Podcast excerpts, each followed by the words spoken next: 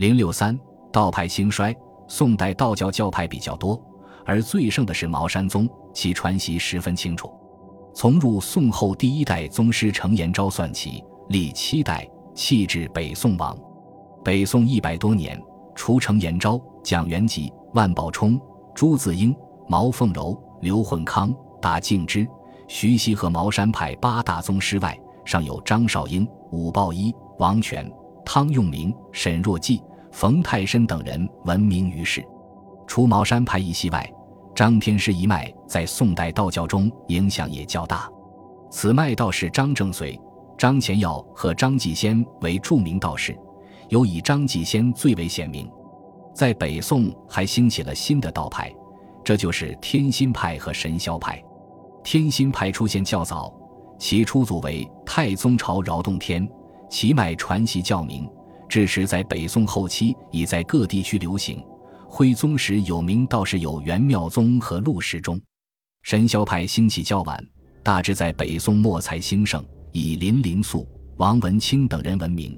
这些道士均见重于徽宗。天心派和神霄派均为符箓道法派别，不同的是，天心派重视三光符、黑煞符和天罡大圣符，而神霄派则重于五雷符。北宋时道教派别主要有茅山派。张天师派和格造山派这几个派别同属福禄派，因其所依三大名山龙虎山、茅山和格造山，又称三山。不过这三派茅山宗占主导地位，天师派影响也很大，而格造山道士因没有出现杰出的道士，只是例行为人设教奏章、招魂合鬼，故而不显。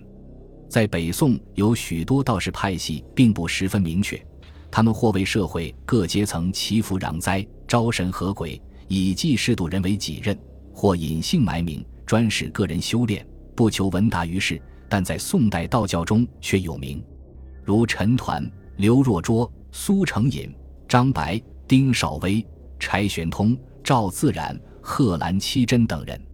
这些人虽传奇不明，但都虔诚奉道，辛勤修炼，各自在不同方面取得了成就。为道教的发展做了有益的工作。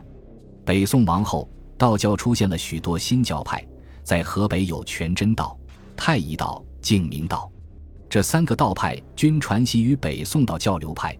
但全真道和太乙道活动地域主要在金统治区，而在南宋统治区盛行的只有净明道。所以，我们谈南宋教派，专以净明道为主。净明道在南宋的产生和传播有一个发展的过程，在宋代道教中，尤其在民间信仰中，许逊崇拜十分普遍，而净明道把许逊作为祖先加以尊奉，可见净明道是从许逊的灵宝化中脱胎产生的。那么，净明道产生于何时？学术界看法不一，我们认为詹世窗先生的观点较为可信。即净明道产生于南宋绍兴年间，金、元、南宋时期是产生新道教最多的时期之一。除全真道、太乙道在北方流行外，在南方活动最多的是净明道。但这也不排除各个道派间的互为传播。如全真道就有南北两宗，可见南宋时期全真道同样比较活跃。